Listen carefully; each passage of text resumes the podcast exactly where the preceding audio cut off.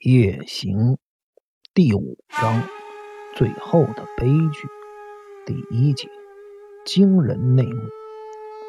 我整个人都沉醉在一种胜利的快感里，现实之际已经逃不出我的手掌心了。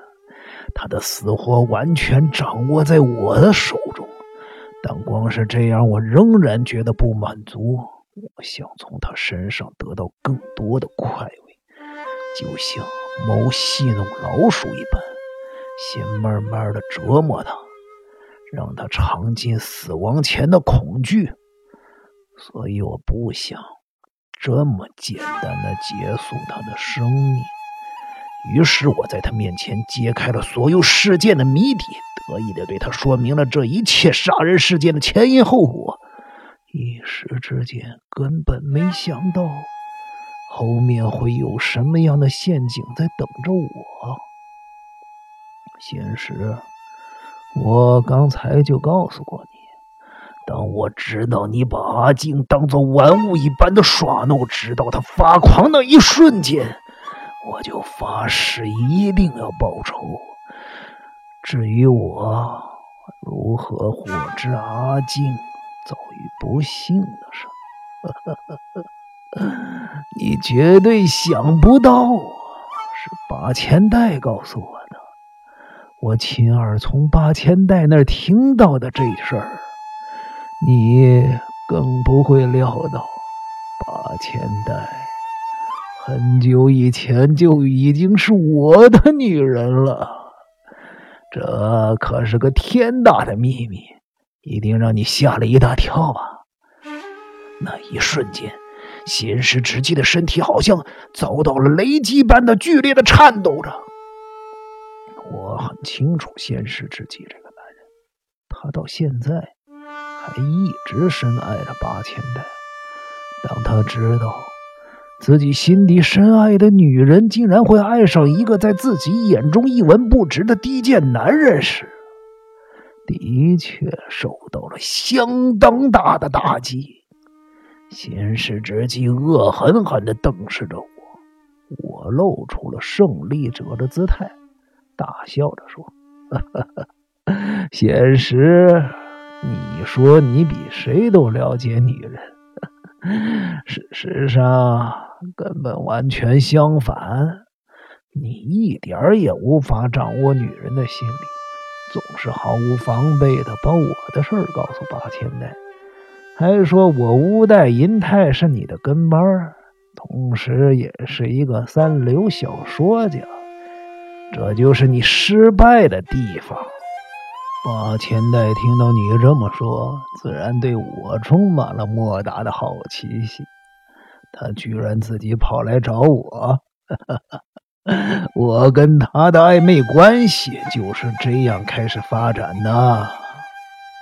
仙师直击脸颊上的汗水像瀑布般的往下直流，在月光的照映下，就好像珠翠玉莲般的闪闪发亮。我是一个没有野心和勇气的男人，所以越是面对八千代这种人人想得到的女人时，我就越灰心，越感到挫败，压根儿就不觉得自己能够真正的得到他的心。所以，无论八千代使尽了浑身的解数来引诱我，我仍然无动于衷。事实上，如果当时我对八千代的心意有丁点动摇的话，他一定会转身，马上离开，更不可能对我死心塌地。哼，那女人就是犯贱。我的拒绝反而让八千代坚定决心，他更加极尽所能的设法让我对他动情。时间一久，八千代对我的感情竟然不知不觉的越陷越深。在这期间，八千代无意中透露了你和阿静的事儿。他当然不会知道，阿静是我的心上人。而是在跟我谈论你的事儿的时候不小心提到的。我也是在那时候才知道阿静的悲惨境遇。我想起来，你曾经告诉我，他竟是在空袭的时候失踪了。可见这一切都是你在欺骗我。我气得几乎要发狂了。也就是在那天，我用暴力占有了八千代。听到这儿，显示直击的身体又开始剧烈的颤抖了。我看得出来，他内心的愤怒已经超越了恐惧。我再度吐了口痰到他脸上，然后继续说下去。现实，你一定不会相信，那时候八千代居然还是个处女。我当时也觉得很意外。原本以为你一定跟他发生过关系，真不敢相信你居然一直没动他。你是不是害怕会变成兄妹相奸呢？其实根本就没有证据能够证明你跟八千代是同父异母的兄妹。你一定因为八千代遗传了你父亲梦游的毛病。所以才认为他是你父亲的种，对不对？我现在再跟你说个秘密，你可得仔细听清楚了。八千代的梦游也是假的，他完全是为了避开你的魔掌，才会假装自己有梦游症。这个高级的招数。当然也是我教给八千代的。这时候，先是直击的身体抖动的更厉害了，额头上的青筋也整个浮现出来，血管好像随时都会爆裂开来。看到他这副德行，我不禁高兴的笑出声来。接着又说：“如果你知道八千代仍然是个处女，一定早就下手了吧？”嘿 嘿哎，真可惜，白白让我占了便宜。哈哈哈哈呃，不过你也不必太生气。虽然我得到了八千代的身体，但是我们之间根本就没有感情。我早就知道你心底很喜欢八千代，为了报阿静的仇。我故意把你所喜欢的八千代当玩具耍，就像你玩诺镜一样。我每次都在憎恨以及复仇的心态下跟他做爱。这时候，仙石直纪的脸上出现了一种奇怪的表情，不像是愤怒，也不是恐惧。可能是对八千代产生了一丝怜悯吧。不知为什么，我一看到他的这种表情，就感到非常生气。你一定觉得八千代是个可悲的女人吧？没错，我们发生了关系之后，八千代也知道我的心压根儿就不在她身上。但是他反而更加积极的每天来找我缠着我。八千代其实并不爱我，所以你也不必吃醋。像她这种自尊心强的女人，无法得到一个占有她身体的男人的心，对她来说可是非常大的侮辱。因此，她想尽了各种办法来诱惑我，只希望我能对她动心。但是，八千代的所有努力只是白费力气，我还是无法对他产生真正的感情。我和八千代的关系，就因为围绕这些莫名其妙的因素而一直维持着。我们之间存在的不是对彼此的爱恋，反而应该是一种不甘心和憎恨自从我和八千代这段不同寻常的关系开始了之后，我这个三流侦探小说家便开始酝酿演出一场血淋淋的好戏。我说的口干舌燥，忍不住用手举起了一点水来湿润我的喉咙。接着，我又在仙师直击面前继续我的演讲。严格来说，最初有这个可怕的想法的人，不是我，而是八千代。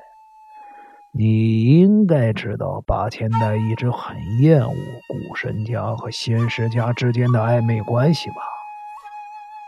八千代不但很恨自己的母亲，恨你的父亲，恨你，恨守卫，恨智商不足的四方太，他也十分的恨自己。他常说自己很想杀死古神家所有的人。然后再自杀，这个想法成了我这部小说的主要架构。我开玩笑的对八千代说：“如果你真的想杀死他们，那就去做吧。可是你自己倒也不用笨到一起死。如果能够将所有的人都杀死，而自己又能够逃避刑责，继续过活。”那不是件两全其美的事儿吗？我知道，八千代口中虽然一直说不想活了，其实内心并不是真的那么想死。因此，我想到了侦探小说中时常出现的情节，那就是先杀死一个跟自己体型很像的人，然后砍到对方的头。让别人认为死的人是自己，而自己则以别人的身份继续生活。八千代这个女人完全不懂得侦探小说，但是对我说的这种处理方法产生了高度的兴趣。仙师直纪的脸上又出现了我所期待的害怕表情，这使我的情绪更为高涨。于是我很兴奋的继续说下去。所以我让八千代先去找一个跟他年龄、体型十分相似的女人，然后将她杀死，并砍下她的头，再将八千代的衣服穿在尸体上。这样一来，就会让人以为八千代已经死了。八千代听到这种方法，立刻感到很兴奋，因为他的确不想死。他只是很厌恶自己身为古神家的一员罢了。八千代很希望自己能够跳脱现实，不再是古神家的人。于是我又跟他说：“同样的道理，我也可以把你杀死，并且砍掉头，拿你的尸体做我的替身，这样我就可以成为另外一个人，才能够全心全意的爱他。”我提出了这个想法，八千代一听，高兴的不得了。也许他认为，只有这么做，他才能够永远的得到我的心吧。从这一点来看，她确实是一个很单纯的女人。仙时之际，终于开口，他的脸色苍白，一副不可置信的表情，问道。八千代，八千代想杀我？我笑着回答：“当然想，而且他还非常着急呢。你心里想什么，我不知道，但对八千代来说，你本来就不算什么。他根本就不把你的死活当回事儿。”仙石之际，口中不知在喃喃自语些什么，而我则是得到了前所未有的快感，兴奋地说：“一开始我和八千代只是随便说说而已，不知道怎么搞的，这计划越来越在我们的脑海中成型了。可是我又想，如果突然杀死某个女人来替代八千代，也许事情无法进行的很顺利。所以可能要先安排些伏笔。虽然我只是个三流的没名气的侦探小说家，但是我还知道怎么说下伏笔。我打算在达成八千代的目的以前，先做一些转移大家目光的事儿。这也就是守卫和风屋为什么会被杀的原因了。我将他们的头砍下来，让大家认不出死者的真正身份，这样就可以掩护八千代。我之所以会有这样的想法，主要也是因为八千代很想先杀掉守卫。八千代虽然讨厌你，可是好像更讨厌守卫，这一点你不用多虑。因为每次他只要看到守卫，应该说，只要一听到他的声音，全身就会起鸡皮疙瘩，可见他有多讨厌守卫了。当我在八千代的要求下，计划怎样杀死守卫的时候，我突然间想起了风屋这号人。风屋有点像你。嘴巴从来不留口德，他就是那种死了也没人觉得可惜的人。我开始调查风屋和守卫这两个人的共通点，结果吓了一大跳，因为这两个人的体型实在太像了。我觉得是老天在冥冥之中。好像很乐意协助我去执行这项计划似的，让我欣喜不已。